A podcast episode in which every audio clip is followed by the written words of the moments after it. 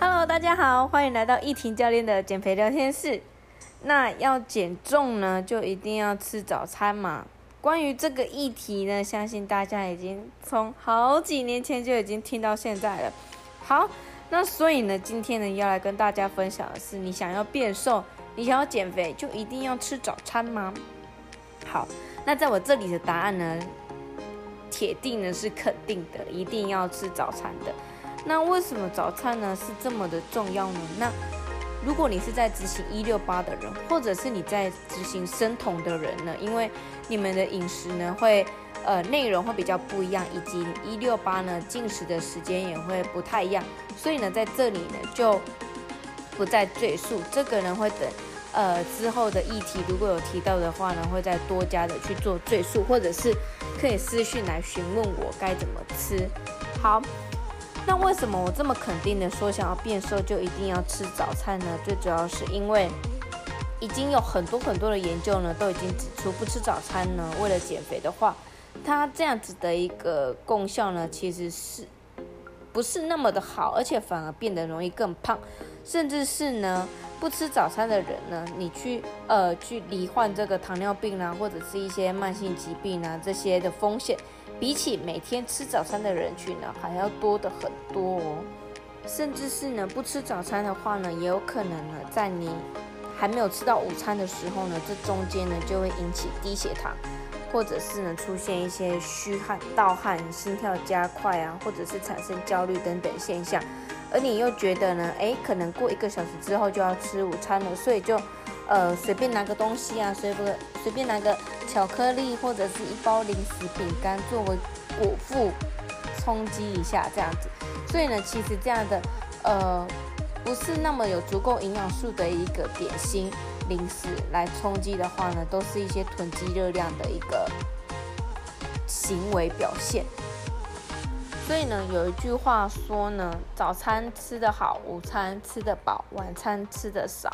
那这一句话的用意呢，就是你在早餐呢一定要吃的像皇帝一样，就是有碳水化合物、蛋白质以及脂肪。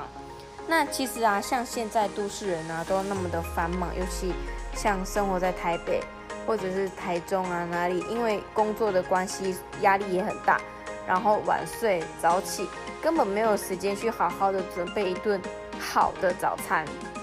那这个时候呢，现在网络上呢也都纷纷的推出几分钟的呃营养餐或者是奶昔来代替早餐。那奶昔呢，它其实只要几分钟的时间，很方便又很迅速。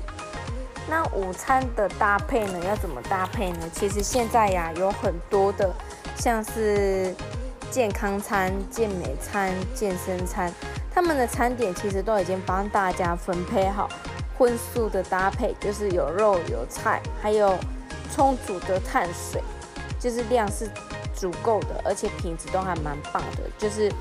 呃一份便当大概一百五十块啦，一百二十块这一些的。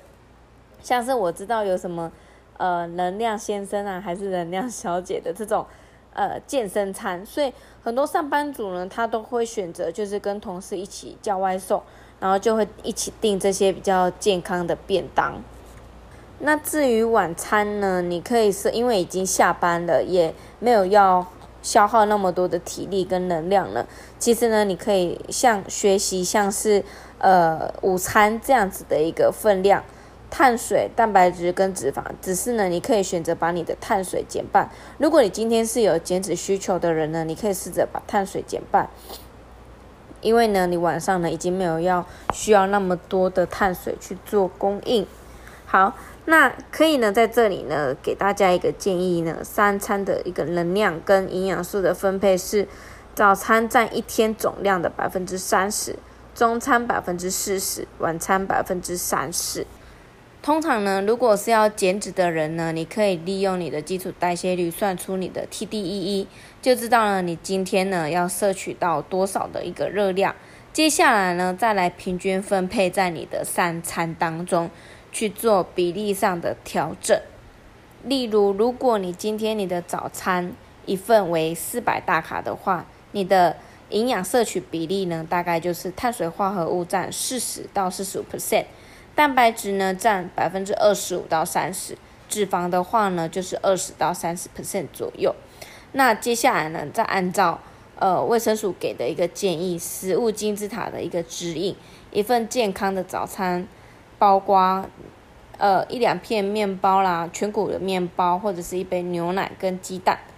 所以呢，在你们已经知道要摄取哪一些碳水化合物、蛋白质跟脂肪的时候呢，其实你每天在做准备早餐的时候呢，就可以很快速，你并不会觉得起床的时候还要想说，哦，我今天早餐要吃什么？对，或者是你就可以简单的用一个奶昔去取代你的早餐，又能够摄取到你的均衡营养。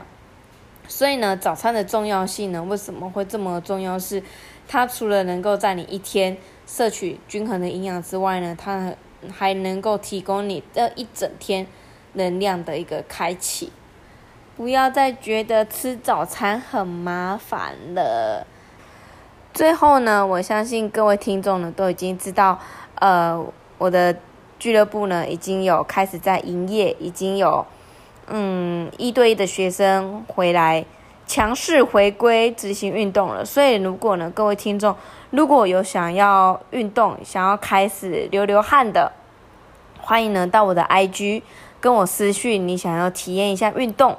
或者是呢你有呃不知道怎么吃 TDE，或者是不知道怎么样去做饮食上的改善，都可以私讯我，然后询问我，我会给你做一些指南。然后跟你做一些参考。